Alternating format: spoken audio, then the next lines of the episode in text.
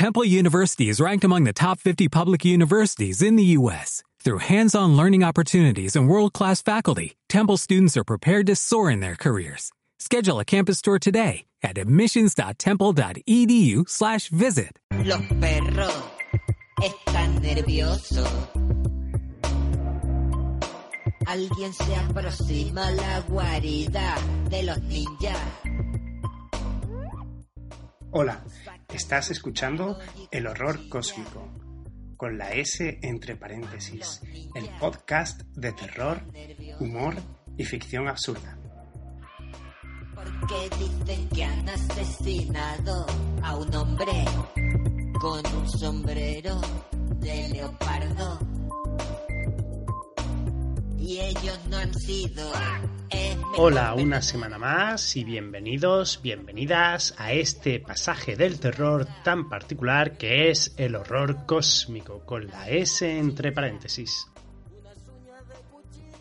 Yo, R.R. López, podcaster, escritor y algunas cosillas más, os doy la bienvenida y seré vuestro guía. En esta visita en la que vamos a tratar un tema que creo que os va a resultar muy interesante.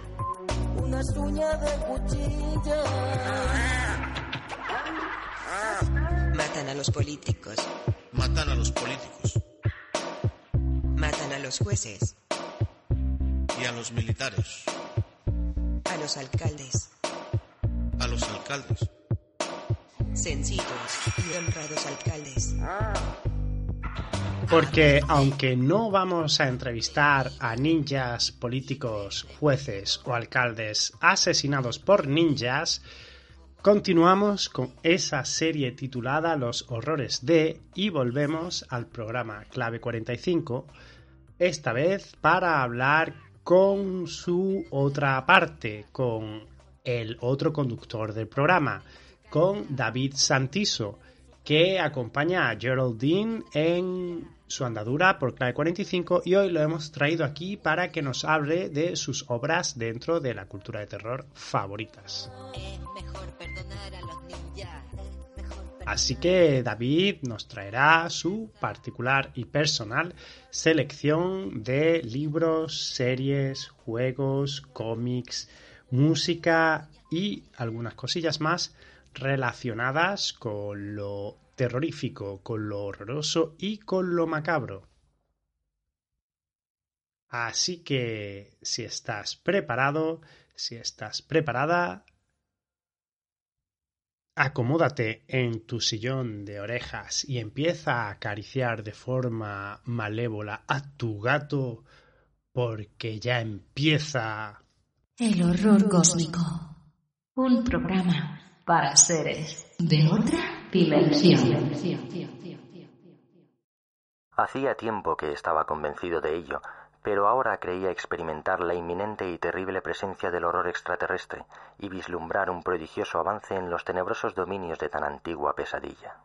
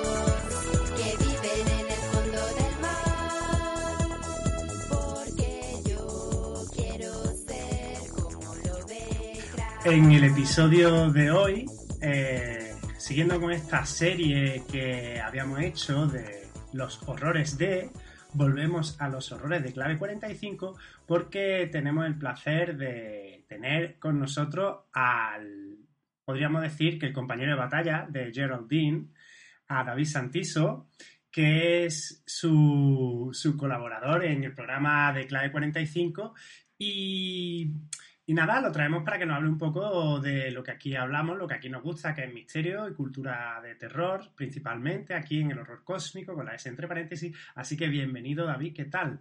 Pues bien, encantado de estar en tu programa, emocionado, porque a mí este tema me apasiona. Podría estar horas hablando, vas a tener que echar del canal, ya verás, a ver. se, nos va a, hacer corto, o sea, se nos va a hacer corto el tiempo que estés hablando, ya te digo. Este es un tema que el, mundo del el género, vamos, me fascina, vamos. Pues a modo de presentación, para quien, quienes se incorporen hoy, por ejemplo, y no hayan visto o no hayan escuchado, perdón, porque, porque aquí vamos en podcast, eh, el programa anterior, pues Clave 45 es un programa cuyo lema es porque las conspiraciones existen. Y eh, digamos que hablan, pues, de. A veces hablan de misterio, pero sobre todo suelen hablar de conspiraciones bastante reales, de geopolítica, podríamos decir. Y David, corrígeme si me equivoco. Em, para mí, eh, Gerald es de la pareja que formáis el que tiene la mente un poquito más abierta a temas quizás más sobrenaturales o esotéricos, sin que tampoco sea un magufo, y tú, digamos que serías como, él sería como Mulder y tú serías Scully, tú eres la parte pragmática que no, no, no, me da la impresión, por lo que yo he escuchado, que tú no crees para nada en esos temas, te gustan como inspiración, pero Sí. no... Bueno, yo, yo soy como, de hecho tengo el, el cuadro ahí de Mulder y de Expediente X. Yo quiero creer, pero necesito pruebas. Y cuanto más investigo, cosas que igual tenía dudas, es como que se me cierran, se me van cerrando esa posibilidad mágica o ese pensamiento mágico o ese, mm, esos fenómenos extraños o fenómenos, yo qué sé, la teoría extraterrestre, tal. Cuanto más investigo, eh, es como que esa posibilidad se va reduciendo más y más y más, ¿no? Hasta un mínimo casi, nu- nunca me cierro porque no me cierro en absoluto, ¿no? Pero cada vez es como que sí, soy más escéptico, pero yo creo que estas cosas hay que siempre enfrentarlas desde el escepticismo. Gerald es muy escéptico, ¿eh? Quizás el que ha estudiado mucho más que yo y ha leído mucho más que yo y quizá tenga, mm, tenga como más profundidad del tema. Hay ciertos temas, por ejemplo, el tema cásico y todo eso que a mí me ha fascinado. Ahí hay un mundo que, que yo todavía no he podido meterle mano porque meterse ahí es como... Uf. O sea, esto de bajarse información de esa nube supuestamente Sí, que suena tan moderno. akáshicos. Pues ahí hay ciertos temas que yo tengo que investigar más cuando tenga tiempo o ganas o enfrentar. eh, todo eso me parece un mundo y, y ahí él sabe bastante más que yo. Entonces, él, al tener más conocimientos, igual es un poquito más abierto, pero tampoco te quedas. Somos dos escépticos y, y nos encanta el tema. Vamos, lo que sí es verdad que mm, es eso que mm, eh, queremos saber la verdad y la verdad está seguramente sepultada entre un montón de mentiras o un montón de casos que hay que encontrar esa realidad, ¿no? Entonces es como si hay un caso que de verdad sea palpable, hay que encontrarlo y es una posibilidad entre un millón y hay que ir cribando y en eso consiste el método científico. Hay que darle explicación a todo. Un misterio es eso. Una vez que descifras el misterio, claro, el misterio se esfuma y entra la ciencia, ¿no? Pues esa es la, eso es lo que hay que hacer. Exactamente, a mí me gusta mucho que tú eh, aplicas mucho el pensamiento crítico. Eh, y, por ejemplo, de las cosas que he visto, porque tú no solamente eres colaborador de Clave 45, sino que también tienes eh, el canal de YouTube Pites de Grau, que habla de temas friki en general y resubes también mucho contenido del que grabas con Clave 45, lo, lo complementas con imágenes, ¿no? Que, por Sí. cierto, Pites de Grau está buscando, es un, un tipo de expresión eh, asturiana Sí. pero no he conseguido enterarme muy bien de lo que significa. Estaba en un ranking de cinco, de cinco expresiones por las que te podían hostiar si las decías, pero no, no llegaba a pillar Pues tampoco, mira, fue, el nombre es terrible. Eh, a ver, es que claro, de, de cuando empecé, yo empecé hace, hace hace que no, pero ya hace casi cinco años que empecé a emitir. Yo empecé haciendo podcast y enseguida dije, coño, si le meto una cámara web y tal, y era sobre temas, pues bueno, un poco temas de lo que me gusta a mi friki, de todos los niveles, ¿eh? de misterio, cine, películas y tal. Y es verdad que últimamente estoy subiendo más contenido de clave 45 porque, mm, bueno, pues porque también como estoy haciendo mil, mil mierdas, como digo yo, estoy en mis mierdas, al final pues estoy dejando un poquito Pites de grado, desgraciadamente, bueno, desgraciadamente, estoy haciendo otras cosas que también me interesan, ¿no? Pero yo solía hacer eh, análisis de películas, análisis de libros, Lovecraft es un tema que tocaba habitualmente. Y, y entonces el caso es que fue un nombre genérico que me hizo gracia en su momento, pero la verdad es que tampoco es que tenga nada que ver con la temática. Pero bueno, ya por no cambiarlo. Pero pites de grano, es una expresión que se dice aquí en Asturias. Es cago en las pites de grau, es como cago en la hostia o como algo así, pero en, Vale. en- en asturiano y en plan con, con guasa, ¿no? No Vale, significa vale. nada en, es- en especial, ¿no? Y no sé, era un nombre como muy genérico que podía tratar cualquier cosa y claro, que fuera de Asturias, pues bueno, llama la atención y después en las búsquedas no favorece mucho, pero por lo menos sé que no hay, na- no hay ningún otro programa que se llame igual, ¿no? Pero bueno, Exactamente. Eh, eres inimitable como nosotros que tenemos nuestra S entre paréntesis, por eso somos el horror cósmico con la S entre paréntesis. Pues como iba diciendo, tú tienes varios canales de YouTube, tienes Pite de Grau, tienes Cómicas Tour, si no recuerdo Comic- mal. sí, con Micastur que lo hacía a medias con Alfonso, que Alfonso pasa que se ha ido a Holanda a vivir, no sé cuándo volverá, igual vuelve cualquier día de estos, ¿no? Estuvo un tiempo, ahora con la pandemia lo tiene más chungo. Él era el cabeza de cartel, yo salía, le apoyaba y tal, y yo le editaba y tal, y estaba relacionado sobre todo con el Celsius y las jornadas del cómic de Villa de Avilés, pero vamos, también cuando nos íbamos a un evento, eh, dentro de Asturias normalmente, pues lo cubríamos, ¿no? Hacíamos algún reportaje y después analizábamos cómics y analizábamos principalmente cómics que tuvieran que ver con Asturias, ya sea el dibujante, el guionista o la editorial. Y estuvimos un año y pico también. Y ahora, a partir de ahora, lo, también lo tengo un poco abandonado, pero porque, pues porque tengo otro proyecto por ahí. Y al irse Alfonso, pues eh, ha quedado un poco vacío. Pero, por ejemplo, ahora que van a volver a ser ahora otra vez el Celsius y las jornadas del cómic, que yo siempre voy allí y grabo todas las charlas que puedo, las voy a subir a ese canal, ¿no? Entonces, todos los eventos que pueda lo voy a subir allí. Y de hecho, allí, también en Pites de Grado tenéis algo de Celsius, algunas charlas de gente interesante, importante, sobre todo si te gusta el mundo del cómic, pues en las jornadas y en el Celsius, o, de la ciencia ficción y de del terror y de tal, en el Celsius. Y ahora en julio es. Y siempre que puedo subo todas las charlas que yo he grabado y, y bueno, yo, a mí me parece un material muy importante. El año pasado estuvo allí Javier Sierra y mucha gente. Estuvo Mado, una de también estuvo, no sé, Mado gente muy interesante. Sí, sí, Mado Martínez, que por cierto, no sé por qué la critican mucho. Yo no, no la sigo mucho, ¿eh? pero de las A mí me pocas veces- gusta lo que poco que le he escuchado. Es verdad que tiene un pelado un poco extraño, pero Sí. quitando eso... A le gusta, ¿eh? A le gusta. Yo, yo no la, no la he conocido. De hecho, no sabía quién era en su momento y después me arrepentí, coño, le hubiera pedido una entrevista o lo que fuera. Porque yo, quieras que no, dentro del misterio soy casi un recién llegado, ¿eh? O sea, yo cuando Sí, me, e- me ficha esa Gerald... impresión me ha dado también por muchas veces cuando hablan de algunos temas y, a- y tú te sorprendes mucho, ¿no? Y, y me ha dado esa impresión de que, de que en realidad hace poco que te has interesado por el tema del misterio, al menos más profundamente, por algunos mira, temas, ¿no? Que, lo que te iba a decir es que... No, No, te puedo perdona, que te he contar... Sí, te puedo contar cómo me interesó... Bueno, a ver, siempre me ha interesado, siempre... Eso nunca me dio más que me parece que hablaban mucho, pero exponía poco el señor Iker. Pero sí que alguna vez algunos que salían por ahí me han interesado ahora, eh, sus colegas y tal. Pero el caso es que en general el misterio me gustaba más en la ciencia ficción. Expediente X me apasionaba, algún libro y tal. Pero fue a raíz del, del puto David Parcerisa, se va a descojonar la gente, con el tema Nunaki, que me obsesionó el tema, y yo, pero este tío, ¿qué cojones está diciendo? Y fue el tema, digo, bueno, pues ya que lo está hablando y tal, me parecía como una historia, pues esto es una historia de ciencia ficción que nadie ha escrito y que está por escribir. Después me enteré que está salpicada en toda la ciencia ficción desde, desde Jack Kirby, o sea, ya estaba salpicada allí, ¿no? Claro, todas las referencias. Pero, pero el caso es que fue un tema que me apasionó durante un momento y me leí todo lo que había de Anunnakis, de tema Sumeria, de todo esto, porque yo quería saber hasta qué punto era verdad. Y a medida que yo iba investigando, es verdad que iba desmontando todas las paranoias o esquizofrenias que tiene el señor Parcerisa, pero el tema me seguía apasionando. Y a partir de ahí, pues por lo que fuera, eh, yo metí algún contenido de misterio en el, o de conspiración alguna vez así como, pero de refilón para que, para que la gente no se diera cuenta, para que no me llamaran, no sé, como si tuviera miedo o salir del armario del misterio y tal. Y en una de estas le pedí una entrevista a Gerald, porque me, a él siempre le sigue prácticamente desde el primer episodio. Él cuando emitió el, el octavo o el noveno episodio lo escuché por otro programa y tal, y, me, y no sé por qué el programa me enganchó, pero sobre todo por la parte de geopolítica, ¿no? Y cuando hace dos años o así le pedí una entrevista y nos caímos bien y, y, él me pidió que colaborara en su programa y desde entonces, entonces, claro, cuando él me pide colaborar, yo sí, yo sabía cosillas y tal, sobre todo el tema de Sumeria o el tema de Egipto también me interesa mucho y tal, pero yo me tengo que poner al día y me tengo que poner las pilas y, y hostia, claro, y estar a la altura de Gerald a veces y iba con la lengua afuera y tal, ya, ya por fin ya o sea, tengo que tomar un poco de reposo y tal, pero claro, hay tanta, tanta información, tanta. De hecho, hay tantas maneras de, de, de con la que nos engañan.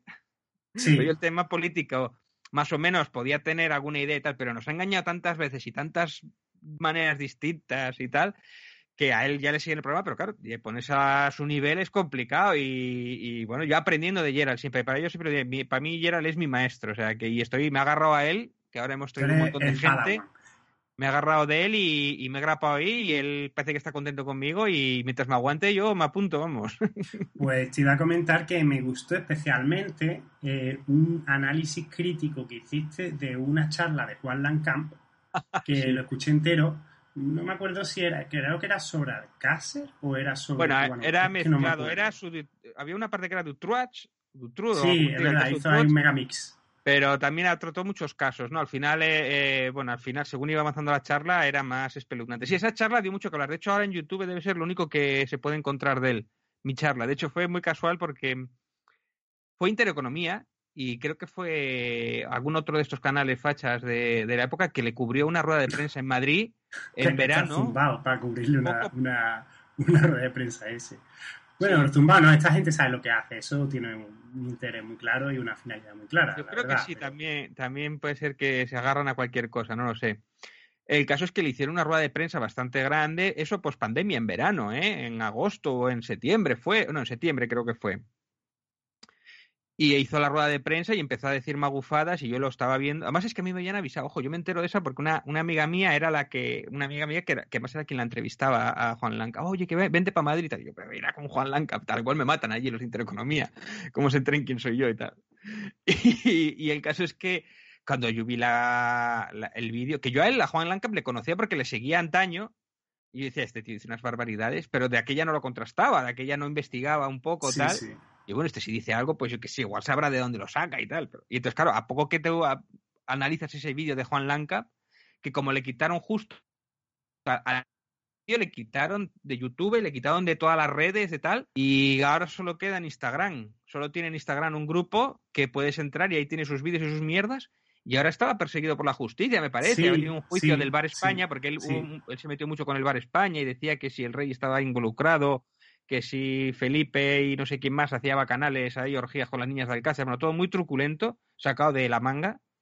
Y es de la cuerda de Rafa Pal, ¿no? Y pedía que viniera a Estados Unidos a salvarnos, ¿no? Que viniera el Sí, señor Trump con el este se ponía por ejército Twitter a decir MAGA Spain.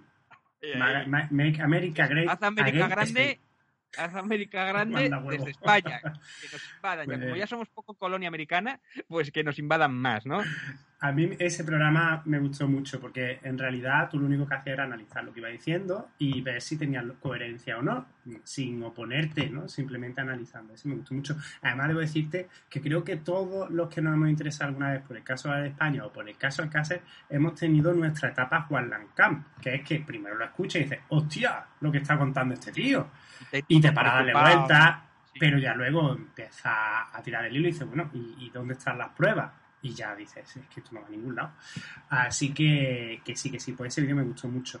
Bueno, pues si quieres comenzamos con, una vez hemos hecho esta presentación, vamos al turrón, que como ya saben los oyentes que hayan escuchado esta serie de podcast, vamos a hablar de cultura de terror y vamos a comenzar eh, preguntándote eh, cuáles son tus libros o libros de terror favoritos.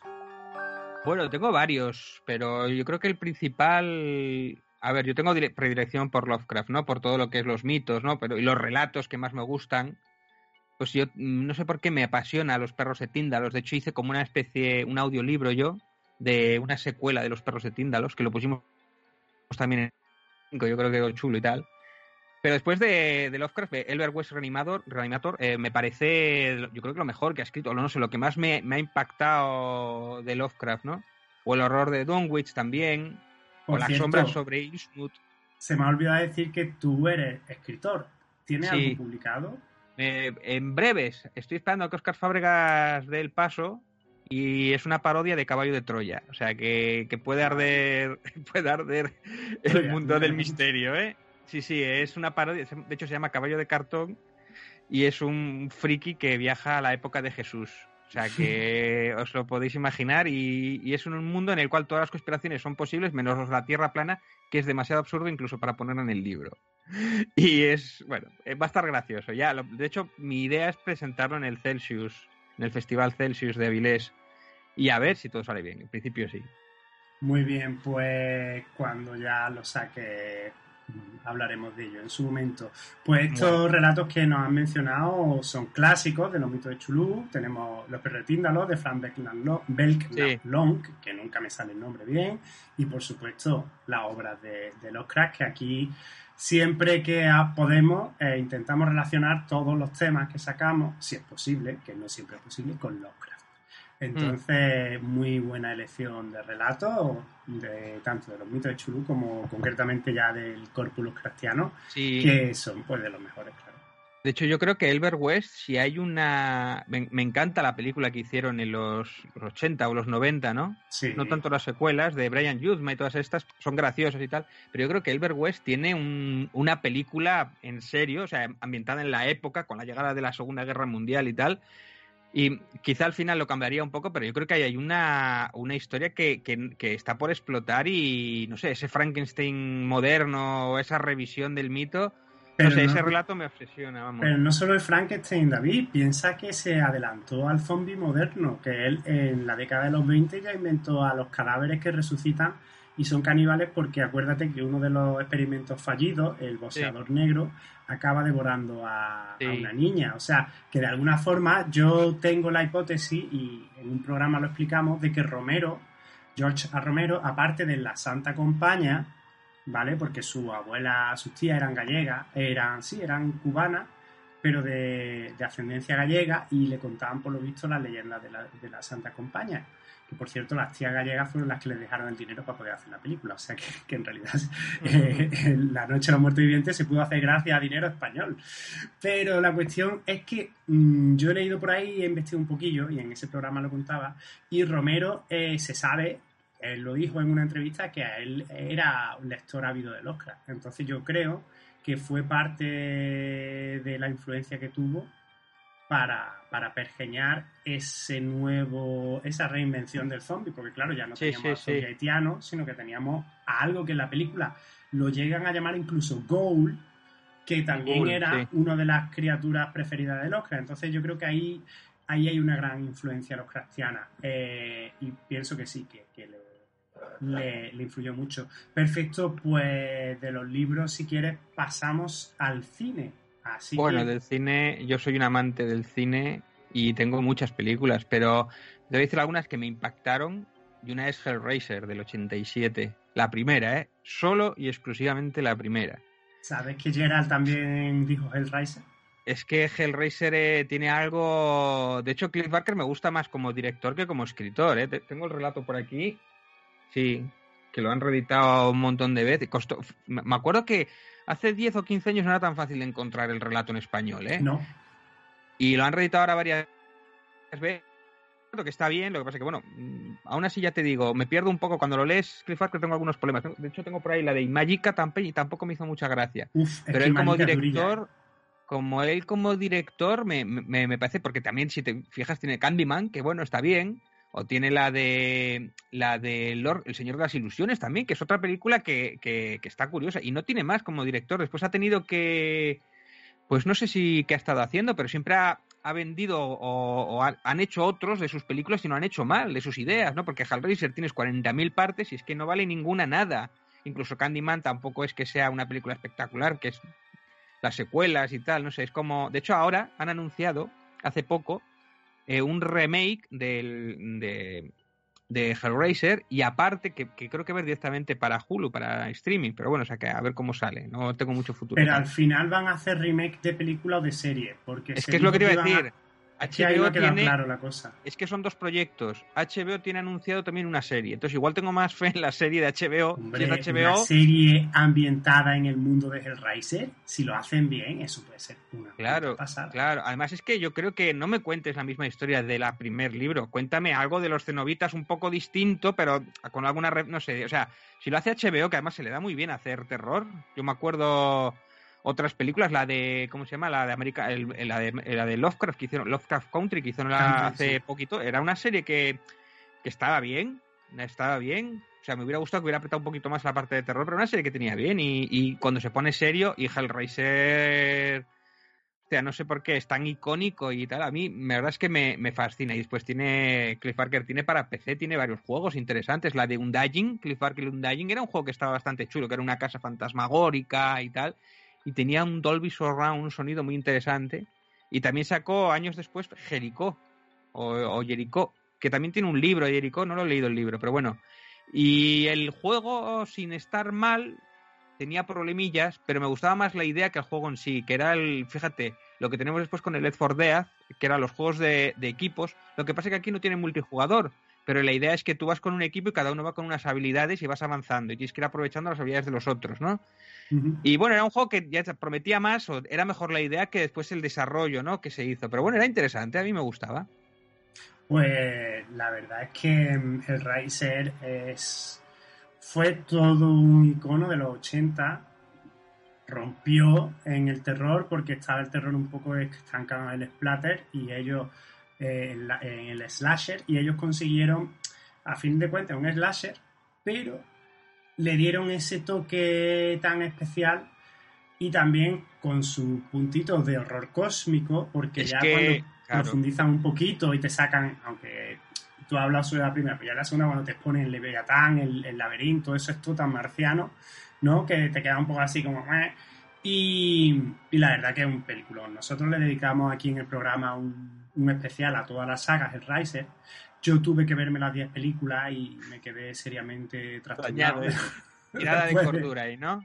Aunque te digo una cosa, la 10, la última, es muy mala. Pero tiene elementos interesantes. Sí. Bueno, tiene elementos interesantes. Yo es algo que no sé por qué se castiga tanto al cine de terror, que son películas de poco presupuesto, además ves muchos actores ahí de teleseries o de telemovies y tal. Una peli que tiene un éxito considerable, pero después tienes 10.000 secuelas con la mitad de presupuesto, ¿no? Es como que no Claro. quieren arriesgar nunca y tal. Pasa en mismo el caso con... del Riser, ¿sabes por qué fue? Porque no querían perder los derechos. Entonces, cada vez que iban a caducar los derechos, hacían a prisa corriendo una película, cada vez con menos presupuesto. De hecho, hubo una que la dirigió un español, que me parece que la 9, que la rodaron en dos semanas. Y con el presupuesto de un capítulo de Benny Hill. O sea, y la película tú la ves y dices, madre mía. Pero era por eso, era por no perder los derechos. Ya, ya, ya. Es que el caso es que, jolín, si Wes Craven tiene tres o cuatro películas interesantes, pues no, no le han dado más películas. O no sé si es que él no ha querido trabajar o... Porque tenía también aquella, la de... ¿Cómo se llamaba? Tenía una que era... mm, eh, eh, Bestias de Noche, era ¿cómo era? Aquella que Razas era de también una noche. Razas, de Noche y tal. que también está ha envejecido un poquito, pero, pero sigue estando curioso. Hay que decir, eh, no sé por qué, incluso en el. O sea, Wes Craven es, no sé qué años tiene, pero es relativamente joven, o sea, que decir. Y no se le da, pues, un proyecto, ¿no? O sea, Sí, Cla- Clive Barker, yo no sé por qué se ha apartado del cine. Sé que con las sagas Hellraiser acabó mal, quemado, porque acaba llegó quemado. un momento que los productores prescindieron de él. Dijeron que ya no contaban con él y él dijo, "Pues, os fue, básicamente. Y siempre ahí lo que había es mucha injerencia de los estudios. El Riser 1 fue tan original como fue, precisamente porque él era un director novato y hizo muchas cosas por puro desconocimiento o pura torpeza, pero al final esa espontaneidad hizo que quedara, que quedara una cosa, pues muy, muy original.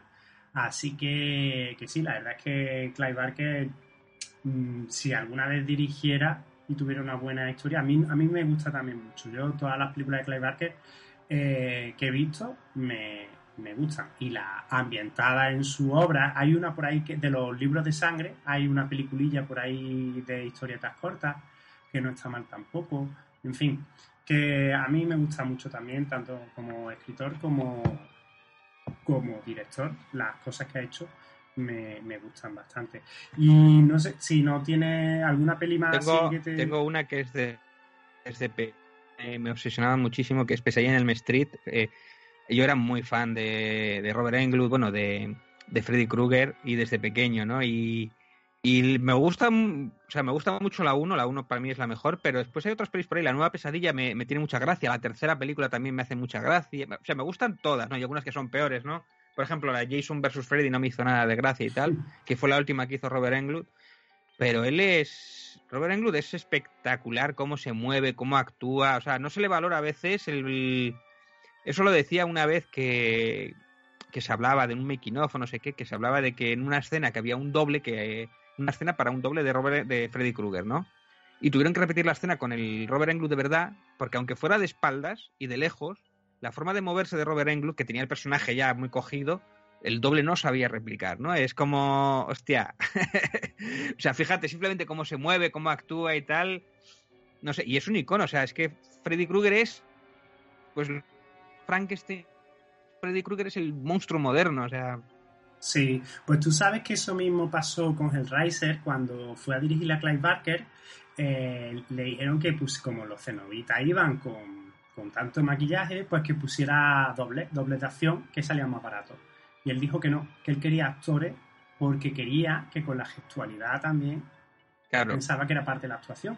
Y gracias a eso puso al, al tipo este, que ahora mismo no me sabe el nombre, que ha hecho siempre de. El Pinhead, el que hace. Exactamente, de Pinhead.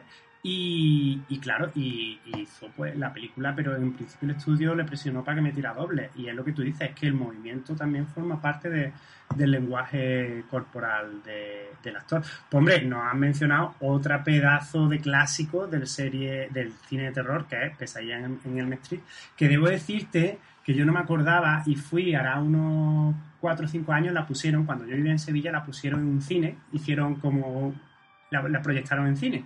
Y dije, hostia, qué guapo, voy a verla en el cine, que en su día, pues claro, no, no pudimos ir a verla. Y me di cuenta de que es una película que tenía mucha retranca, tenía mucho, mucha ironía, la madre Mm. borracha de la protagonista, tenía un montón de detalles que luego la, la veía y decía, hostia, eh, el Wes Craven aquí también se está descojonando un poco en determinadas cosas, que no sé, es muy buena. Y, Bueno, y lo- y los guiños que tiene a, a Buñuel o a todo esto, el mundo onírico y tal, tiene, tiene, es que hay mucho cine y parece que no, parece que igual es la típica película tal, pero tiene mucho cine ahí metido, las perspectivas, cuando se estira el, el Freddy Krueger las Sí. manos, la escena de la habitación, cómo está rodada, yo, o sea, es tan interesante la película, pero ver el making of de esa escena en la que se gira, que ella está en el techo y tal, cómo está rodado eso, que es, es, yo creo que es de lo más bestia que he visto en cine esa escena, de lo más cruel, la otra en el techo siendo rasgada por alguien Mm. invisible. O sea, eso tiene un arte increíble. O sea, no es una peli pequeña, o sea, es una peli que más salvó a New Line, porque fueron 26 millones de dólares lo que recaudó. hombre, Pero es claro. una peli que es, no era para nada políticamente correcta. O sea, No, era dura y era cruel y, y era. buah, no sé, a mí es que esa peli, ya te digo, es bestial esa peli. Y además es el. eh, la primera película de Johnny Depp. ¿Tú sabes, tú sabes cómo lo cogieron a Johnny Depp, ¿no? Para No. Wes Craven, cómo lo contrató. no. Pues había el casting, y había tres chicos que habían hecho el casting y lo estaba y lo habían grabado en vídeo. Entonces Wes Craven estaba con su hija, que su hija era pequeña o adolescente, y una amiga de su hija, y estaban viendo los vídeos. Y le preguntó Wes Craven a su hija y a la otra niña, de que, ¿quién os gusta más? ¿Cuál os parece que debo de contratar? Y las dos al unísimo dijeron, Claro, Johnny Depp. Y entonces ya no lo dudó y lo contrataron. Fíjate Pues, la carrera. Además, eh, esta película, Pesadilla en Elm Street, tiene una gran vinculación con el misterio. Nosotros hemos hablado de ello en el, en el canal porque eh, Wes Craven se inspiró en una noticia de un chico que murió eh, por no dormir. Y este chico resulta que era de una etnia, la etnia Hmong, que la etnia Hmong son los que salen en Gran Torino, que no son chinos, que siempre van diciendo, no somos chinos, que fueron unos que vivían en Laos, que cooperaron con el ejército en la guerra de Vietnam y cuando perdió eh, Estados Unidos se tuvieron que exiliar a América, ¿no? Y esta etnia eh, cree en unos demonios del sueño que si no recuerdo mal, es que ya, ya se me mezclan, porque como en uno de los libros hice un capítulo de demonios del sueño, ya no sé si es el Batibat o el Bangungut. Pero bueno, que es un demonio que si tú no sigues los preceptos de, su religión, viene y te mata en sueño. Entonces, este chico murió, pero no fue el único. Eh, muchos chicos de la etnia Hmong, bueno, chicos, hombres de una determinada edad, ¿no? Entre 18 y no sé cuántos años, empezaron a morir en sueño y eso llevó a que se hiciera un estudio y se determinó que tenían una alteración genética en, en el corazón, pero no era lo suficientemente grave como para producir la muerte. Y gracias a eso se acuñó el síndrome de la muerte súbita durante el sueño. Porque, y fue por esta gente, por estos chicos de la etnia Hmong que murieron en sueño, Y ellos decían, en las entrevistas, y las familias decían que ellos decían que se les apareció un demonio en sueño. Entonces, eh, Wes Craven, eh, pues cuando leyó esa noticia de este muchacho, eh, se, le, le- se le encendió la bombillita y creó a Freddy Krueger. Y hay otra, otro retruécano que a mí me flipa, que es el hecho de que eh, él creara a Freddy Krueger con el sombrero Fedora Sí. y luego tú sabes que hay mucha gente que tiene experiencias de visitante de dormitorio y de terror nocturnos que ven al Hatman, sí. al hombre del sombrero, El y hombre una de sus sí, manifestaciones lleva un sombrero fedora, que se supone que es una especie de vampiro astral, ¿no? Que, que a la gente le va absorbiendo la energía. Entonces, ahí no sé, mitos hay mitos hay con los hombres de negro, los hombres de sombra y todo eso, hay mucho mito. Y, y a mí ese tema me interesa bastante, además. Lo estudiado un poquito. que y- lo, vamos, en, en el libro que escribí en Serie de otra dimensión, le he dedicado un capítulo y me informé un poquillo y la verdad que, que eso, que esta película, pues, por todos estos motivos, es una gran película dentro del cine, del cine de terror. Yo había leído eh, una información que el icono, el i- la iconografía de Freddy Krueger es porque él siendo relativamente joven o adolescente estaba en casa de sus abuelos, no sé qué.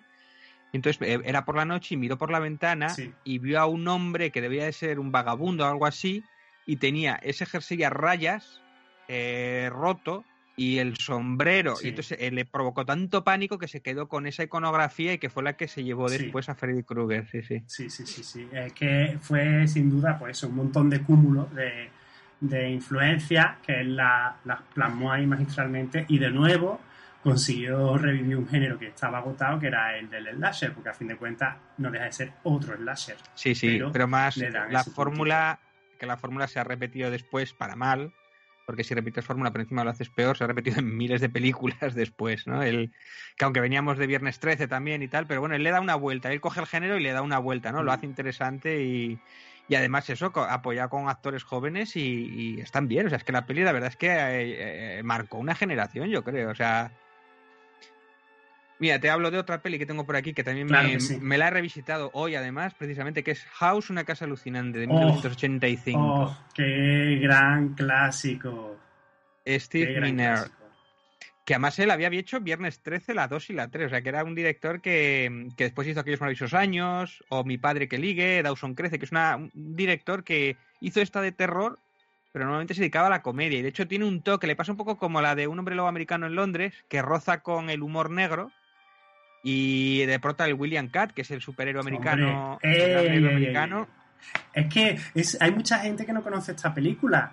Y claro, y ya hay mucha gente joven que no conoce a Gran Héroe Americano, pero la gente de nuestra generación, porque yo creo que tú eres de los 70, ¿no? Sí. Yo soy del Sí, 77. yo del 78, sí. O sea, a ver, es que para nosotros el Gran Héroe Americano fue un icono de nuestra Oh. infancia.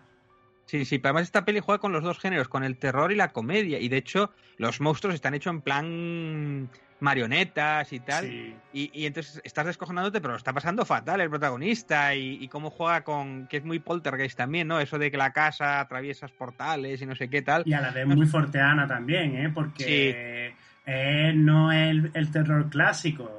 Es como hay un rollo de, dimen- de dimensiones, con unos monstruos muy raros. Sí, sí, sí. eh, O sea, y que se ha documentado para la película, estudia un poquito el tema. O sea, y de hecho habla alguna vez de eso de fantasmas. Era lo típico del abrigo y el, y el sombrero y tal, ¿no? Hace referencia a esos hombres sobre todo. No, no, no, era un bicho ahí que la arranca. Y sale Sí. ahí el, el, el- ¿Cómo se llama? El gordo de Cheers. O sea, es otro de los sí, habituales. sí. Que era el vecino pesado. El vecino pesado que se colaba en todas y tal. Y después eh, yo creo que esa escena donde yo creo que marca la diferencia es cuando no sabe si ha matado o no a la, a la exmujer con la escopeta. O sea, es, es muy heavy, ¿no? O sea, Esa película está muy chula. De hecho, uno de mis proyectos es hacer un especial de la saga House, porque llegaron a hacer, no sé si hasta cuatro, tres seguro, cuatro ya no me acuerdo, y hacer un especial. La buena es la primera, a partir de ahí empieza a decaer, porque además yo creo, no estoy seguro, pero yo creo que incluso House ya de partida es un telefilm, no es una película de Sí, gran sí. Son películas pequeñas. Es que de hecho tú Mm. ves que el reparto sale también el de, el de Juzgado de Guardia, este Altón y tal. Son actores Sí. de tele que no tengo nada Sí, contra sí, ellos. de hecho, cumplen más que eso, pero me creo que son presupuesto y son actores que, pues, de teleseries, de telefilms, de telecomedias o de. O sea, son de bajo presupuesto y, y- y, sin embargo están muy bien rodadas. Esa película me funciona, no tiene nada que digas tú, bueno, por ejemplo, Hellraiser, quitando los efectos especiales del final, que hay que perdonarlos un poco, el resto de la película no tiene nada que enviar a una película actual en cuanto a montaje, a planificación, a narrativa. De hecho, se favorece que no muevan tanto la cámara. Ahora hay una moda de mover la cámara constantemente, todo steady, todo steady. Sin embargo, esta no, son planos fijos. Bueno, aquí hice alguna vez el steady que lo utiliza bastante bien, ¿eh? Y, y, de hecho me gusta cómo se rodaba en los 80, ¿no? Es, no necesitas 40.000 periféricos, ni 40 drones, ni planes, planos haciendo virguerías, ni, ni hostias, no, no, no. Pues Un plano fijo una, muy bonito. una joyita. Una, Una joyita, joyita, desconocida sí, sí. de los 80, no, no, no mucha gente la conoce. Y Sí.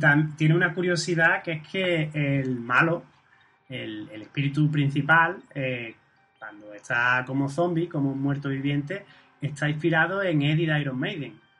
Ah, pues mira, ahora que lo dices sí que tiene un aire, sí, sí, sí. Es que cogieron toda la cara de Eddie y se la, se la hicieron a- al bicho. Y es muy Está, está conseguido, ¿eh? película, Está conseguido, el bicho final está película. conseguido, sí, sí, sí, sí. Y mira, te voy a hablar de otra película que también me apasionó y esta es moderna, que es La, eh, la Bruja, The Witch, con Ah. Anya Taylor-Joy, del director este Robert Eggers, con 37 añitos eh, tiene ahora, que estrenó El Faro también y está preparando una peli que se llama The Northman.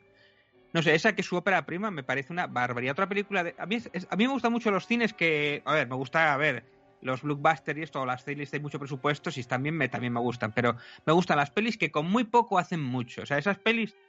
Y esta es una peli independiente que se la saca él de la manga con cuatro decorados, el decorado que es la casa, se la fabrica y tal, y saca una actriz que ahora es una está en Star System, que es una estrella, que es Anya Taylor Joy, con esa mirada, con esos ojos enormes, que yo creo que a mí me ha enamorado esa actriz. Y aquí está increíble, o sea, se come la película. Pero es que después también al otro, al niño que tiene al lado, también hace una interpretación, o sea, no sé, este tío, no sé, esa película me dejó fascinado. La escena en la que sale al final, bueno, no lo voy a decir, lo que sale al final y tal, cómo está rodado, medio oculto y tal, con muy poco hace una peli que, a ver, que es muy difícil mantener, hacer una peli de terror que no se te caiga, porque cualquier cosa mínima tal, se te puede caer el terror, cualquier fallo, cualquier cosa tal, se te cae. Entonces, está tan bien rodada y el tema de las brujas y no sé, la época, la ropa, todo, todo. O sea, es una peli que a mí me grapó al asiento cuando la fui a ver al cine, además es que me quedé, me quedé ahí clavado y me encantó la película. Vamos, me enamoré de estas pelis que siempre la recomiendo a todo el mundo, vamos. A mí me gustó, me parece buena película, me gusta mucho todo el aspecto histórico respecto Mm. a la brujería, porque está muy bien documentado. De hecho, creo que no sé si el Templo de Satán o alguna organización satánica la nombró como película de cabecera. Mm, Pero creo que se pasaron diciendo que era la mejor película de terror de la década. Ahí a mí me gusta, me parece que es una buena película, pero para mi gusto era muy lenta y, y la bruja al final casi que no pinta nada en la película. O sea, lo que Es te que digo, eso- aparece dos veces loca y, y ya más era la paranoia de unos, Claro. mani- de unos, de unos fanáticos religiosos que viven aislados que otra cosa. Pero es buena película, es buena película. Es que ahí está el tema. De hecho, el tema de la bruja es como el- al final el doble giro, ¿no? El guiño final. Pero en realidad tú toda la película estás pensando que es esto. Están como una puta cabra, que no sé qué. Juega con ese, con esa, ¿no? O es ella que al final se- también se ha enloquecido, Pues, o se cree su propia historia o tal. Ahí está el juego, sí, sí. La verdad es que. En ese sentido, no sé si has visto la que han, la de los este año de los Goya, Aquelarre me parece que se llamaba. La, Ah, no, pues no me suena. pues está chulísima. Y es como la bruja, pero histórica. Esta no tiene nada sobrenatural. Esta es, pues eso, de unas mujeres que las coge la Inquisición y las juzga por brujas, pero no son brujas. Son simplemente mujeres Ah, pues- que tienen parte de sus costumbres paganas, ¿no? Y está chulísima la película. Pues me la apunto, me la apunto, sí, sí, sí. Es que no me acuerdo si se llamaba Aquelarre, creo que sí que se llama Aquelarre, creo que sí, te, te lo, te lo voy a mirar seguro, porque la empecé a ver y, y me gustó, me gustó bastante, bastante, bastante. Así que, mm, que sí, muy, muy chula. Sí, a ver si me viene bien, es que no estoy seguro de si se llama Aquelarre o no. No me suena, ¿eh? No me suena. Pero es una de las ganadoras de los Goya de los Goya de este año. Del 2021, ¿no? Sí. Así que, mm, bueno, ya, ya me vendrá, ya me vendrá. Sí, Aquelarre con K, Aquelarre, Aquelarre. Aquelarre con K. Ah, pues me la apunto, ya te digo, me la apunto. Bueno, iba a nombrar otra Otra adelante, película por que, favor. que ya he nombrado, que es la de un hombre lobo americano en Londres, que es otra Oh. peli también que me fascina. Otra también que es eh, Tragicomedia, de John Landis, que también anda que... que- o, sea, sea, has hecho superacción en Hollywood y te marcas de repente esta, esta película, un off-topic dentro de su filmografía, que, que es tremenda la escena, bueno, por no hablar de la escena de la transformación, es... No, es que no se ha superado todavía, ¿no? Y después el clima, el, el amigo que se le aparece y dice suicídate, no sé qué, tal. Es como, no sé, es una película que, que también me, me, me apasiona esa película. Esas de esas la que la puedo ver mucho. 40 veces y con muy poco también, porque es una peli que no tiene nada de... no necesita grandes Hombre, decorados. También te digo que en su época esos efectos especiales eran punteros. Sí, sí, que- bueno, la de hecho le- que tiene la película era de lo mejor que De había. hecho, le, le valió para hacer thriller después, el, el de, el de Michael Jackson. Y de hecho, para preparar la escena, simplemente para que la boca del bicho se estirara, era un muñeco y, y eran tres segundos y costó como tres o cuatro meses hacerlo con látex y la planificación de la transformación. Pero a lo que me refiero que no tiene nada, me refiero que no es una peli, no es el Señor de los Anillos, no Sí, es una no, peli no, no, no. y tiene esa escena que es la compleja, claro, que esa escena si te fallas se te cae toda la peli. Pero, pero me refiero que es una peli que las que a mí me gusta, me gustaría hacer algún día, es una peli con muy poco que parezca mucho más, ¿no? Que, que, que florezca por la historia, por los personajes, por, por la trascendencia o por... Y al final que es una maldición, ¿no? Y cómo acaba, que no acaba muy bien precisamente. Y, y es tremenda y es muy dura la peli. Y sin embargo te lo has pasado bien y estás descojonándote de risa porque le estás sufriendo. Eh, David Naughton, ¿no? Que es el actor que lo hace. No sé, bueno, es, es curiosa. Y sobre todo eso de alguien que venía de hacer comedias. Eh, en los Blues Brothers, o sea, super detective de Hollywood, Zamunda, el príncipe Zamunda, o sea, que es, bueno, un mítico. Sí, es una película muy chula. Yo hacía tiempo que no la, no la veía y la, la volví a ver. Me gustó mucho al principio, cuando llegan a la taberna.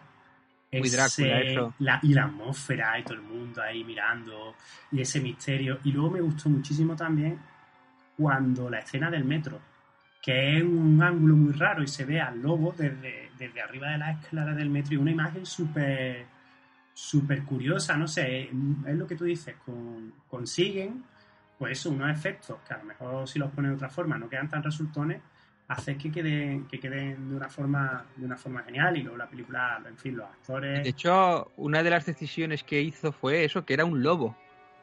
No era un hombre lobo, era un lobo. Sí, sí. Eso no eh, era, eh, era- ahora ya igual se ha hecho más veces, ¿no? Pero al contrario de lo que era el, el típico hombre lobo, la película antigua, era un que se le ponía un poco de pelo y el mismo actor y ya está. No, no, no, era un lobo.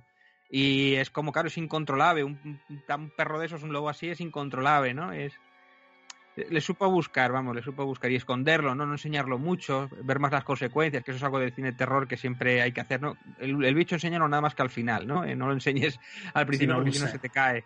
Claro. tiene el efecto. Pues gran selección de películas. ¿Quieres decirnos alguna más o pasamos Tengo, directamente? no, tengo, tengo cosillas por aquí. Mira, te- tengo algunos cómics y algunos libros relacionados Oh. con Lovecraft o relacionados con el terror. Porque, por ejemplo, tenía apuntado alguno de los libros, tenía también a Drácula de Bram Stoker o Carmila de, de Serian de, de de Fanu, Fanu. que, que, que además creo que iban a hacer una película ahora, no sé, no sé qué tal estará, ¿no? Que es sobre Elizabeth eh, Bathory y tal, y que esa historia me parece apasionante. Me parece tan apasionante el relato, pero la historia real también me parece digna de hacer una película porque es salvaje lo que hizo, Sí. ¿no? Que se ventiló a casi más a, a ¿cuántos pone? 600, a más de 650 personas, ¿no? Adolescentes y tal. Y cuando se quedó sin adolescentes empezó con las de clase Sí, Eh, con las nobles. eh, con con las nobles bajas la Mm. pillaron, ¿no? Hasta entonces no importaba nada, ¿no? Lo que Y es no la noble y mataron. las ventajas que Y tenía. no la mataron. No, Gracias a la- su, a su linaje lo que hicieron fue emparedarla. No podían tocarla, entonces si la emparedan y aguantó un par de años, no sé qué tal, sí, sí, increíble. Pues mira, a raíz de eso, por ejemplo, tengo aquí un cómic que es la de Carmila, Nuestra Señora de los Vampiros. A ver, aquí sí se ve, sí. Este cómic es, lo que pasa es que está mm, descatalogado. De esto hablamos en Comic Astur precisamente, le hicimos un especial, que es eh, dirigido, o sea, guionizado por Roy Thomas, que los fans de Conan, pues eh, Claro, sabrán quién es, porque es uno de los que lo llevó a los cómics, guionista mítico de Roy Thomas, y es dibujado por Isaac eh, del Rivero, bueno, y Rafael Frontier también hace algunas páginas, que es todo como hecho a lápiz, contando la historia precisamente de Carmina del relato, del relato original de... y es una auténtica barbaridad. Yo creo que Dolmen esto lo va a reeditar más, más tarde que temprano, pero es una auténtica joya. Y además eso es una, una editorial española que ha, que ha editado a Roy Thomas, ¿no? O sea, es algo increíble, es una rara avis y de hecho fue a raíz de que estuvo aquí en las jornadas del cómic hace igual 20 años, porque este cómic tiene 20 años, y es una de esas raras avis de una colaboración que viene con Isaac del Rivero, que es uno de los que promovió originalmente pues que haya salones del cómic aquí en Asturias, ¿no? Y ella murió hace poco, además, murió hace tres o cuatro años, pero el hijo también es dibujante, incluso creo que las nietas también dibujan manga y tal. Y es una de estas joyitas del género que a mí me apasiona. Y mira, hay libros, bueno, algún cómic tengo alguno más, lo que pasa es que no lo tengo colocado, pero bueno. Y quiero aconsejar, mira, este que me gusta mucho. No sé si lo conoces, Rodolfo Martínez, que además es también de aquí, de mi patria. de Sí, Mieres. aquí detrás lo tengo. Aquí Ah, lo tienes tengo. ahí. Sí. Tengo los dos. Hay alguno más, me parece. Bueno, es La sabiduría de los muertos, que es eh, un spin-off de Sherlock Holmes con el mundo de Lovecraft. Y también de Drácula, también son como tres relatos y también mete a todos los géneros y lo hace muy bien. De hecho, creo que este fue, este fue este con algún premio de estos de libros y tal. Y está muy chulo este libro. Y de hecho, yo le hice una entrevista a Rodolfo Martínez el año pasado, que lo, lo tenéis en mi canal si os interesa. Le hice una entrevista y él publicó también el año pasado publicó el de la canción de Belmit de Conan, ¿no? Que tiene que ver con Lovecraft, ¿eh? Conan tiene sus guiñitos y tal. Hombre, que este el claro relato, sí. el relato, si lo conoce alguien, el relato original de Belit era que era, empezaba, tenía un principio y después como que pasaban 20 años y te contaba la parte del final, ¿no? Pues él rellena la parte del medio, que es la parte cuando está con, que es pirata Conan, ¿no? Que pasan 15 años o algo así y él rellena, ¿no? Entonces la mitad hecho por Robert Howard y la otra por Rodolfo Martínez. Esto lo reeditó el año pasado y está chulo, está, está simpático. Y tengo por aquí más libritos relacionados con Lovecraft. Igual has hablado de ellos ya, no lo sé, ¿eh? Pues a ver, enséñamelo y te digo. E. Richard A. Lupov, el libro de Lovecraft. Ese New no America. No lo conozco. Este ya tiene unos años. Pues este es como... mm, Está bien, está chulo. Le encargan los nazis a Lovecraft hacer el Camp americano. E intentan influirlo, además que Lovecraft ya sabes que le iba así un poco la vena de esta... Era un poco elitista, un poco... Era muy racista. Era racista, sí, era racista a su manera también. Y entonces, pues eh, es una trama ahí, bueno, está entretenido, de cómo intentan manipular los nazis justo antes de que estalle la guerra, la Segunda Guerra Mundial y tal. Y hay una trama ahí de misterio y tal, y está, está simpático y tal. Y después tienes este otro que es parecido, la verdad es que la trama es parecida al Necronomicon nazi. Y también está ahí una novela negra que gira al mundo de la mitología creada por Lovecraft y contiene como escenario los últimos días del nazismo. Y son parecidos los libros, bien. Bueno, estos son. Este es de Vicente Álvarez. Y después, ahora vuelvo a los cómics otra vez. Una joyita que a mí me apasiona, que yo, si no has hablado de ellos, tienes que hablar. Igual hasta puedes hablar con ellos, no sé si los conocerás. El joven Lovecraft. Ay, qué chulo. He visto, he leído alguna viñetilla, sí, de ellos. Esto eran eh, webcomic, tiras que primeramente se publicaban por internet hace años ya, porque estos llevan años. Y estos son las, las, pues una vez que tienen unos cuantos, los imprimen y los reeditan, ¿no? Yo de hecho tengo cuatro tomos, no sé si habrá salido alguno más, ¿no? Eh, José Oliver y Bartolo Torres. Bueno, es una joya, o sea, todo aquel que sea fan de, de Lovecraft, aquí tienes algunos dibujos, eh, dibujitos que recuerda un poco a la estética de Tim Burton en algunos y tal, y es cuando el Lovecraft es pequeño y cómo imagina su mundo y cómo lo va escribiendo y a la vez está viviendo con sus tías y tal, y hace chistes sobre cómo inventa los monstruos en paralelismo con lo que pasa en realidad. Y después tiene un perro de Tíndalos que es como su mascota, y de pronto aparece por ahí Poe, o aparecen Sí, es como. Calvin y Hobbes, pero los craftianos, ¿no? Exacto, es una joya y además es que es, es una maravilla leerlo y te ríes. ¿eh? Y además es que tiene ese- un estilo de dibujo muy chulo.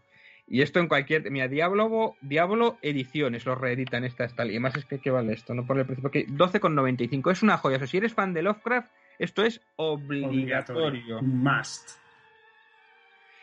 Y después tengo por aquí eh, Floren Calvert, Reanimator. O sea, si decía que me apasionaba el mundo de Reanimator, este es un cómic que salió hace, no sé, tres o cuatro años. Pues es el, la versión en cómic de Reanimator de Elber West. Y está bastante chulo, el dibujo es bastante serio, bastante chulo. Sale Miskatonic, los dibujos, como son las casas de la, de la época y todo esto. Y te cuenta el relato, pues transcrito en viñetas y está muy chulo. De Planeta Agostini. Florent Galvet, Reanimator de HP Lovecraft. Muy chulo, ¿eh? Y es muy fiel, muy fiel a, A la historia a la relato. Este, eh, Lovecraft, este es un relatito de vértigo, y la introducción de John Carpenter, ¿no? Otro, otro genio del cine. Pues este es una historia sobre el mundo de Lovecraft. Este está muy guay los dibujos, a ver si se ve, porque estoy poniéndolo para acá igual no se ve mucho en la pantalla. Este me lo compré ya hace algunos añitos. Y, y es un recopilatorio de, de la historia de Lovecraft y tal, y está chulo, bueno, pues es un relato de terror con dibujos así muy psicodélicos, a color, muy guapo, muy aconsejable, de norma editorial. Hans eh, Rodinov, Enrique Breccia y Keith Giften. Uy, Breccia, yo empecé a leerme los mitos de Chuluz de Breccia y es que ya era demasiado abstracto. Es que, no este, no. este va por ahí, va por el mundo onírico y todo esto. Y lo que pasa es que, bueno, dibujado, mira, es que es visualmente sí es, interesante, ya te digo. Ese sí, pero el de ahí, por ejemplo, está definido, pero yo no sé si sabes, el que te digo es muy famoso, fue de los primeros cómics que se hicieron de los mitos de Chuluz, que eran los mitos de Chuluz de Breccia. De Breccia.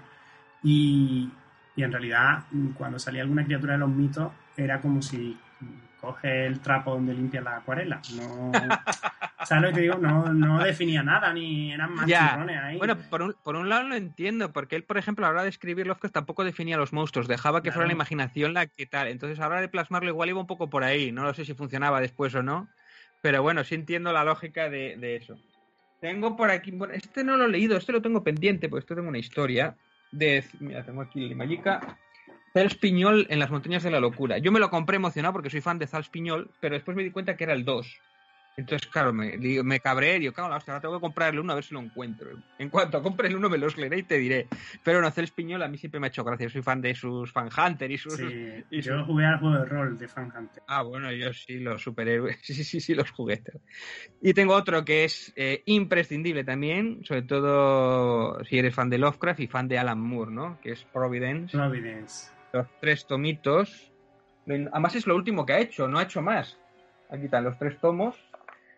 Y de hecho es como coge los relatos, ¿no? El de, por ejemplo, el de el del error de Dunwich y le da una bueno, bueno, le da una vuelta, es como Que lo Mm. hace más verosímiles, ¿no? Yo es que no, bueno, me refiero que no cuenta, no cuenta el horror de Dunwich, sino alguien que pasaba por ahí cerca, ¿no? Una especie, hace referencias y tal, y, y te va un poquito más allá, ¿no? Te habla de las relaciones que tiene su abuelo con la nieta, de dónde sale ese bicho.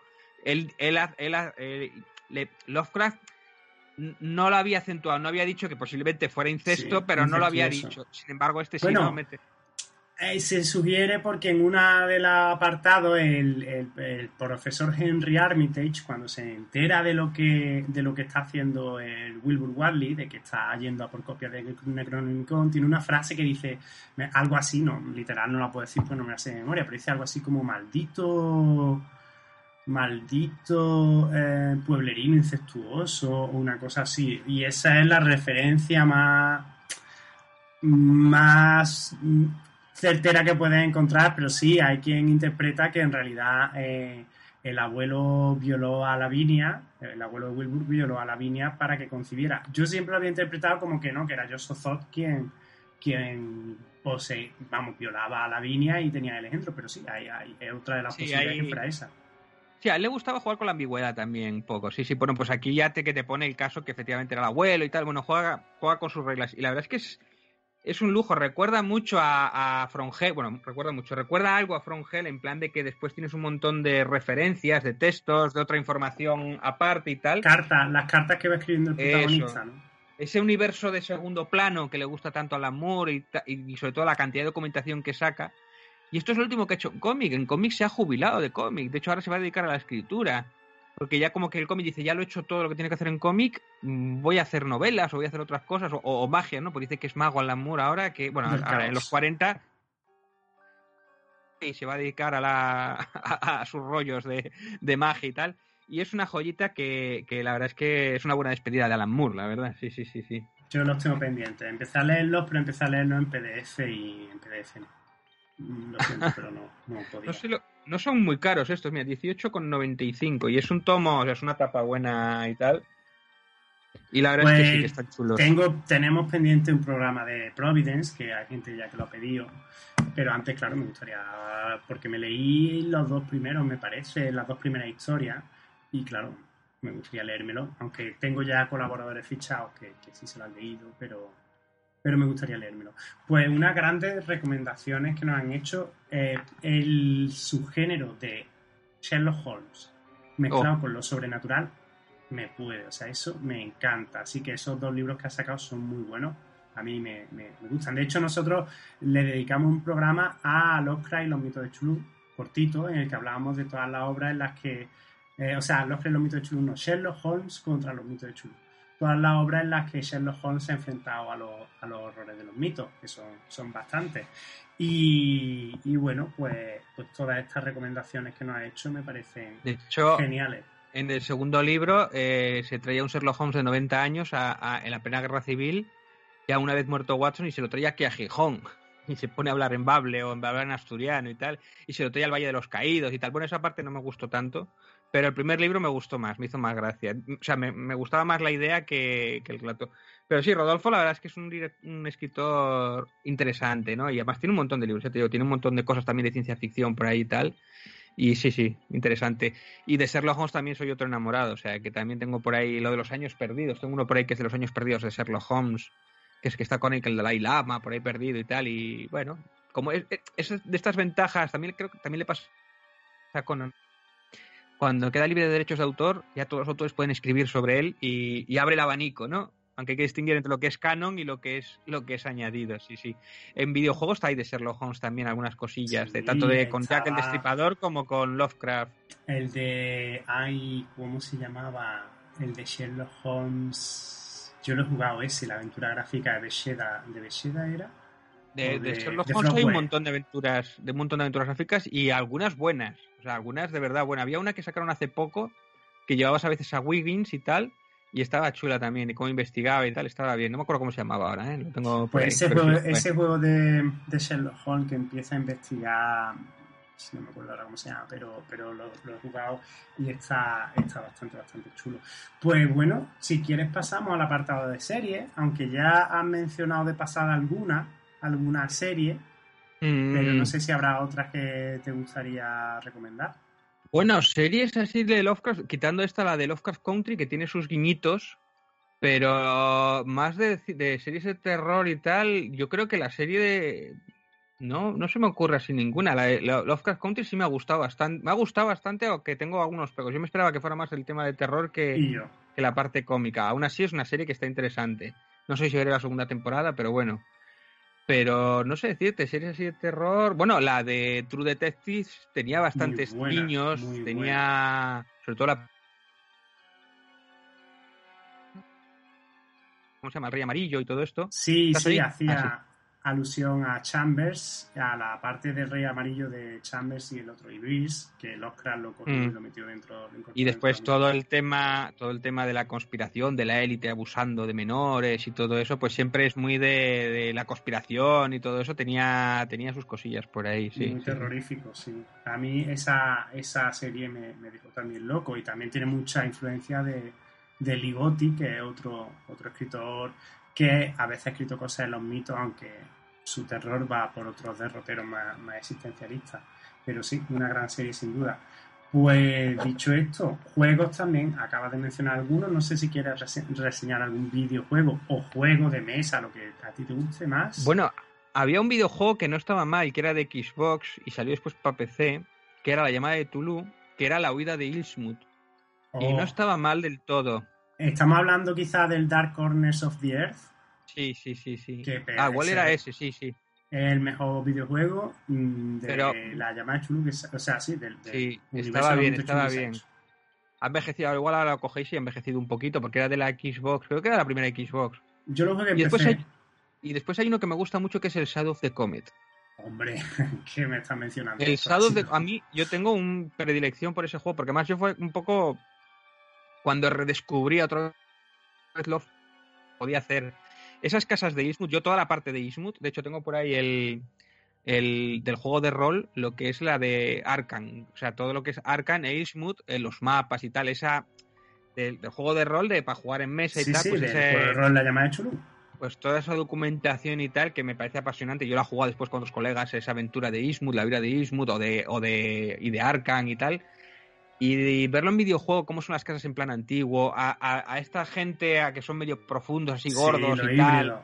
los híbridos y tal, y que es un pueblo pesquero y tal, y encima con el cometa Halley y tal. Es un videojuego que además era, era francés, era de Infogrames y tal. Era un juego que, que me gustó. Por ejemplo, después sacaron, no era una segunda parte, pero bueno, era un rollo El prisionero de hielo. Sí, Prisoner of Ice. Pero, Pero ese era ya- muy malo. No me hizo gracia, eso me lo compré en su momento con DVD y tal, que costaba caro y tal, y no me hizo gracia, no me hizo... No, no el doblaje era horrible. Mira, uno, uno que no me gusta de Lovecraft es el de preci- precisamente Las montañas de la locura. Es un, todo el mundo lo alaba y lo pone por las nubes. A mí, por ejemplo, ese relato, por lo que sea, no me, no me acaba de encajar. Lento, Sin embargo, lo que es lento. es, sí, es, uf, no sé por qué me cuesta. Me gusta más la idea, la idea que tienes y tal, y por donde tira, el prisionero de hielo es por donde tira y tal. Y después tienes de videojuego otro clásico que es el Alone in the Dark. No sé si te acordarás del Alone in the Dark. Hombre, hombre. sale todo hombre, ahí, hombre, el. Wendigo, Sí, sale un sí, montón sí, de bichos. En ese esa juego casa estaba fue- metido todo. Ese juego fue no solamente una revolución a la manera de hacer los polígonos con el fondo renderizado en 3D y todo esto, el moverse el sonido y El tal, cambio de- los cambios de cámara, de enfoque de cámara. Eh, que después eso lo veremos en Resident Evil, o sea que ojito, o sea que ahí es nada, ¿no? El survival horror, o sea, es que se inventa un género con ese videojuego. Y después encima tira de mitología de Lovecraft y todos los bichos, cada habitación, la típica casa encantada en los años 40. Y es un juego que le tengo muchísimo cariño. Lo habré jugado, yo que sé, me lo habré acabado como 40 veces, el juego de Infogrames. Y tiene su historia, el juego de, ese juego tiene su historia porque el creador, de hecho lo hablé en un videojuego, no me acuerdo cómo se llamaba el creador, pero lo hablé en un vídeo y tal, la historia de cómo se creó ese juego fue casi de milagro. Después al, di- al directivo creativo lo echaron de allí, no sé qué, se fue a dar otra, se fue a hacer Adeline, que era Little Big Adventure, que era otro juego que también es otro clásico y tal, pero de otro rollo y tal, y le trataron bastante mal en Infogrames, y sin embargo Infogrames después tiró por la vertiente de Lovecraft, o sea, aprovechó esa vertiente de terror y hizo cuando ya hizo Shadow of the Comet y tal, y pero sí, Alone in the Dark es, es apasionante. Y sin embargo después ah, hubo remakes y revisitaciones al universo de tal, y ya no me hicieron tanta gracia. Sí, es que ese juego estaba, estaba muy bien. Del- en su día, para los que éramos fan de la, de la llama de Chulú, eh, fue una pasada.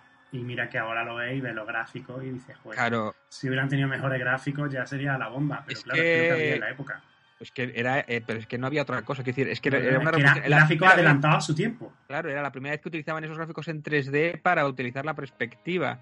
Y el caso es que eh, eh, eh, tú lo ves ahora y tiene que se mueve tipo tanque, ¿no? Que eso también lo tenía Resident Evil, eso ya se ha cambiado, ¿no? La jugabilidad era muy lenta, muy tosco y tal, pero tampoco era, a ver, era lo que era, era tú jugabas a tu ritmo, tenías que organizar y tal, pero era, era la leche en su momento, más necesitas un ordenador potentillo para jugarlo.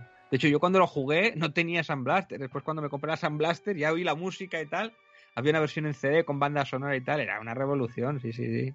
Un juegazo, sí señor. Nosotros también le hemos dedicado aquí algún capítulo a videojuegos los cristianos y por supuesto eh, Halloween de Dark era uno de los que de los que se mencionaban eh, como pues de los mejores juegos los cristianos. Yo para mí fue uno de los mejores. Pues ahora pasamos al apartado de música, que vamos a pasar un poquito de, puntilla. Es decir, ¿hay alguna música que a ti te guste? eh, algún grupo o algo relacionado con el terror o que te pongas para ambientarte cuando escribes o para jugar a No. rol. Y es que no soy muy de... Me gustan mucho las bandas sonoras y tal, pero músicas y tal... Te puedo decir que me gustan mucho las bandas sonoras de películas. Y suelo ser lo que más escucho. Pero yo que sé, me gusta mucho la banda sonora de Hellraiser, me gusta mucho. Me Oh, gustan... La, la de Freddy Krueger me gusta, la del Mestre, la mítica. O me gustan... Así, pero la de Drácula sueltas. supongo que también te gustará, ¿no? La de Drácula... De Dices, Bram Stoker. Ah, la de Bram Stoker. Drácula, mira, la peli de Drácula tengo algún problema con ella, pero mm, porque me gusta cómo se ha hecho, de hecho el making of me parece muy interesante lo que utilice técnicas de rodaje antiguas para trucos, pero como me cambia la historia, me cambia el monstruo, incluso me lo romantiza, eso me fastidia un poco cuando en el libro no es así o Ya. no me funciona tan bien, ¿no? Pero la banda sonora es una gran banda La, la banda sonora siempre es una, ba- Muy sí, es una barbaridad. A ver, es una, es una barbaridad de película. O sea, la película es una, es una gozada. Y de hecho es la Drácula que hay de todas, que, que creo que debe ser el, el libro que más veces se ha hecho, se ha llevado al cine. O sea que incluso hoy día no hay ninguna versión que, que lo iguale, yo creo. Pero, pero no sé, me, me llama la atención el, eso cuando corta los planos manualmente, cuando sube por, que se convierte en bicho y se sube por la pared del castillo, toda la parte gótica y todo eso sí me, me interesa más. Pero sí, bandas sonoras y esa música, ya te digo, no soy yo muy de escuchar músicas o tal, no soy yo muy musicólogo, vamos. Perfecto, pues con ello pasamos ahora ya al apartado de, de misterio. Dentro de los misterios de la cultura, ¿cuál es tu misterio favorito? Misterio, caso. Bueno, hay muchos, según también que me dé. Hubo un tiempo que me dio Bueno, mucho de lo que te dije por, Anunnakis, ¿no? por los Anunnakis en un tema. Sí, lo, yo creo que ya lo he superado, me, me he estado quitando ya, ¿eh? Porque- pero fue un tiempo que me dio bastante fuerte porque quería saber la verdad, ¿no? Yo, yo valoro aquí a la gente. Cuando a alguien le interese saber la verdad, me pasó también con el Bar España, me metí muy fuerte con el Bar España y lo investigué y hasta que logré deducir lo que era la verdad o llegué a mis conclusiones que después cuando salió maldita o algo así a que digo coño pues mismas conclusiones no o, el caso Alcácer o que después lo hablas con otros investigadores porque nosotros en el programa hemos tenido la suerte de de tener a muchos investigadores a Manuel Carballal o alguno de estos que les preguntas también y también te dicen sus conclusiones y tal y pero sí de misterios muchos de, de, todo tipo. Eh, Jack el Destripador hubo un tiempo que también me, me has hablado tú ahora del programa hace poco de Jack el Destripador pues yo, yo me aprovecho aquí para meter publicidad. Yo en mi programa tuve un libro, yo fui a Londres y me hice la ruta de Jack el Destripador y le hice dos vídeos. Le hice uno de, las, de los sitios donde estaba el asesinato y el museo de Jack el Destripador y también hice otro vídeo de los puntos de Frongel, de los puntos donde ponen el mapa de Londres en el eh, Jack el de, de- Jack el Destripador de Frongel y estuve en esos puntos, ¿no? En ese símbolo arcano que hace, pues los visité todos, ¿no? Que mareé a mi padre desde aquí le les aguantó en Londres y entonces visité esos puntos o no sé qué, que eran las iglesias, ¿no? Esas efigies fálicas que, que dicen como que eran símbolos de poder masónico y todo eso. Pues hubo un tiempo que también me dio por ahí, también me apasionaba, ¿no? Toda la, la masonería, la, yo qué sé, todas esas conspiraciones que hay por detrás, que después al final se te quedan en, en agua de borrajas, que sí, que mandan mucho, pero el esoterismo es lo justo como para, no sé, o sea, que no, que magia, magia tanta no tienen, ¿no? Que al final se mueren como todos igual, pero bueno. Muy bien. Pues ya que hemos pasado pues casi todas las categorías que teníamos pendientes, nos queda, por último, que nos cuente eh, tu especialidad, dentro de tu especialidad, que en este caso son un poquillo las conspiraciones y eso, algún caso, a poder ser que esté relacionado con el horror de alguna forma, o con la cultura de horror, y si no, no pasa nada, que a ti te, te guste, que nos haga una, una breve sinopsis así. Bueno, yo de ter- yo creo que por ejemplo el caso de Epstein o el de Jimmy Savile son dos casos de terror absoluto y también me eh, sobre todo Epstein me obsesionó un tiempo, de hecho hicimos un especial en clave 45 y Gerald hizo otro sobre Jimmy Savile y son casos que dices tú cómo puede haber pasado esto, ¿no? Y, y- y no hay nada, no hay ningún fenómeno paranormal ni nada fantástico, o sea era la pura verdad, los, los psicópatas de verdad y ahí están y cuántos más habrá, ¿no? Que no habrán Pues, descubierto. ¿podrías, por ejemplo, esbozar brevemente, para quien no lo conozca, el caso de Jimmy Savile, que es verdaderamente Bueno. espeluznante? Pues el Jimmy Savile era un tío muy conocido en Inglaterra, en el Reino Unido, y era alguien que llevaba sobre todo mucho el tema de la música, el rock, ¿no? Él movía muchos grupos de música. Presentaba el Top of the Pops, que era uno de los programas de la televisión más famosos, que si tú ibas a Top of the Pops, ya a partir de ahí triunfaba en la industria de la música. Sí, sí, pero que era un personaje como muy afable, la gente le quería, eh, y pues yo qué sé, como pueda ser aquí alguien... Como Joaquín Luqui era en su día, aquí. Sí, pero, pero con mucho más Poder. mucho más poder y mucho más reconocimiento. O sea, movía Sí. muchísimo él. Sí, sí. Y murió de viejo. Y trabajaba mucho en la BBC, o sea, en la televisión pública. Pues después de muertos empezaron a sacar. Que ya de su momento había rumores, se sospechaba y tal, pero nunca hubo denuncias en firme o nunca llegó a ningún lado y tal. Pues después han empezado a salir cosas terribles como montones de niños de abusos, de niños incluso con problemas. Eh, el- bueno, no sé, unas cosas Y espeluznantes no que solo tú- niños, el tío se iba al hospital, él era eh, máximo benefactor de un hospital. Sí. Él y tenía habitación entrar- allí incluso. Él Claro. tenía habitación allí. Y el tío se iba y abusaba de enfermos terminales. Eso. Bueno, es, es que era, no sé, no sé cómo se ha podido escapar sin Pero ahí sí, que nada. hubo, ahí sí que hubo conspiración, porque ahí Hombre. se lo taparon durante mucho tiempo, tanto la BBC como toda la gente que, que era, era un secreto a voces, Que de hecho yo creo en un programa que escuché, me parece que fue en Días Extraños que le dedicaron, eh, decían que a los, los Beatles o quien sea, decían, no, no, nosotros no nos queremos juntar con ese porque siempre al final en la fiesta acaba Entonces, con los Beatles, llevando niños. desde cuándo lleva este tío Claro, haciendo de las sí suyas. que- Estaba con los Beatles, o sea, que era en los años 60. o sea. Sí, sí, sí, sí. Y ahí sí que las autoridades por cojones le tuvieron que echar un capote. Porque De hecho, la BBC si no, pidió perdón, después de todos estos casos, pidió perdón, que sí que había tal, pero después responsables, no sé si ha habido más responsables a meter aquí en la cárcel, que tapara aquello o tal. Pues Pero no sabía yo que le había dedicado un programa en Clave 45. Sí, sí, lo he escuchado, lo, lo buscaré. Lo buscaré Hace- porque. hace dos o tres años lo hizo él y es duro de escuchar, ¿eh? Ese programa, porque además él fue, o sea, presentación y empecé a hacer las cosas y tal, y es como...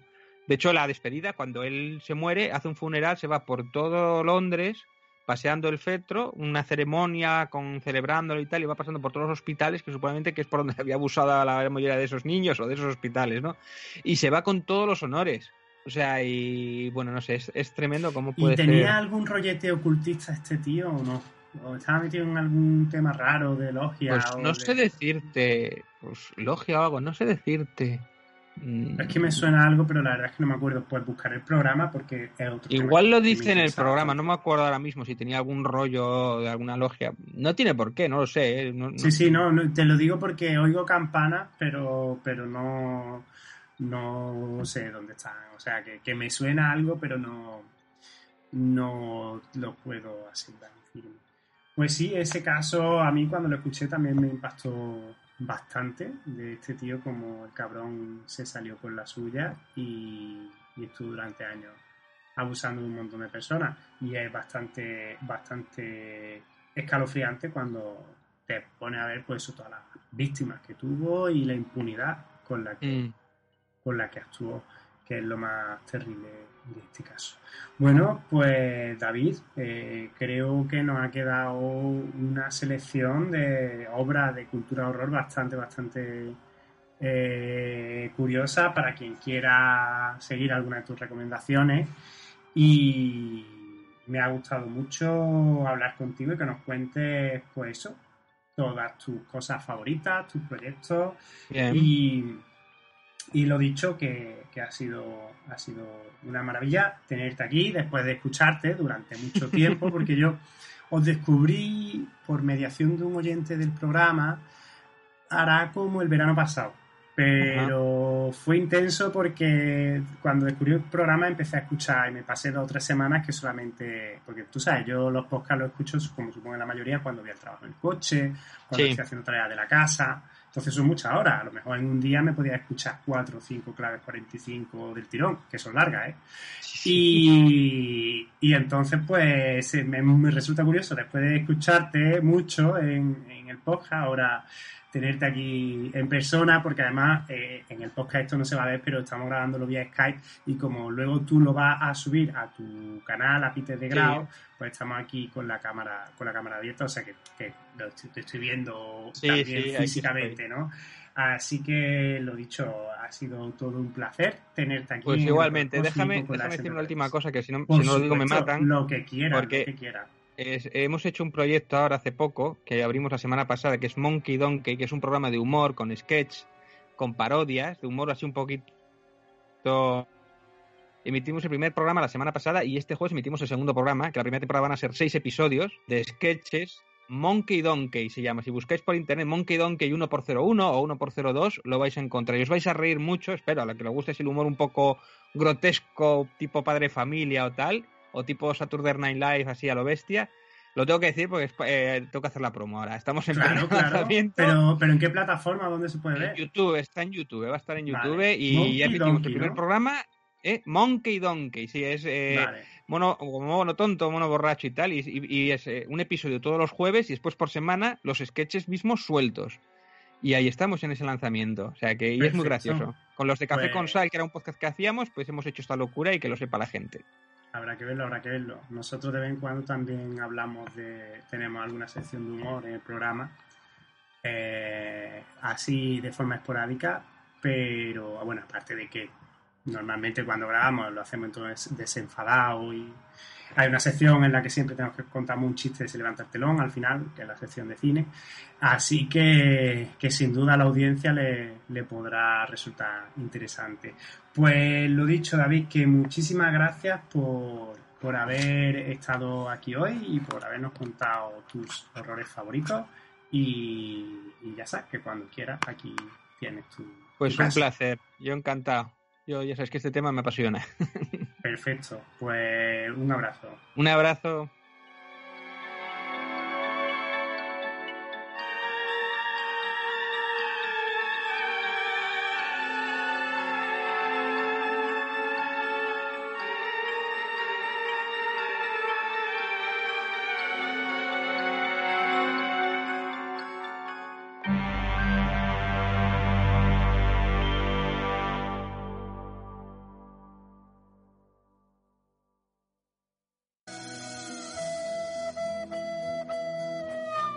A euro, a euro, a euro, Nina, no me lo quitas de las manos, a euro. Si te gusta lo que hacemos y quieres apoyar a El Horror Cósmico con la S entre paréntesis, por menos de lo que te costarían unas bragas en el mercadillo, A euro, a euro, a euro, Nina, no me lo quitas de las manos, a euro. puedes apoyarnos haciéndote mecenas del podcast en iBox dándole al lacito azul o haciéndote patron en la página web de Patreon www.patreon.com barra rrlopez. A euro.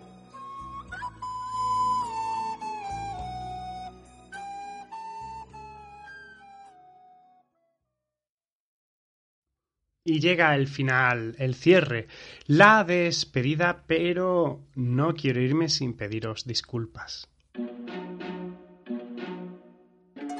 Pediros disculpas porque como habréis notado, el audio, mi audio, no el de el de David, el mío, suena como los primeros programas de la primera temporada, es decir, suena como si estuviera grabando con el micrófono integrado del ordenador, que en realidad es lo que ha pasado. Porque sí, ha habido algo muy flichornoso en este episodio y es que yo eh, monté el ordenador, enchufé los auriculares y puse el micro, pero se me olvidó enchufarle el USB al ordenador. Así que he estado una hora y media hablándole al micrófono, pero en realidad eh, estaba grabando el micrófono integrado del ordenador porque el micro no estaba conectado. Y cuando ya he ido a montar, pues me he dado cuenta de la mala calidad que tenía mi audio de sonido. Así que por eso os pido disculpas, porque en realidad a esta altura no debería tener estos fallos de novato. Pero se ve que hoy estoy especialmente empanado.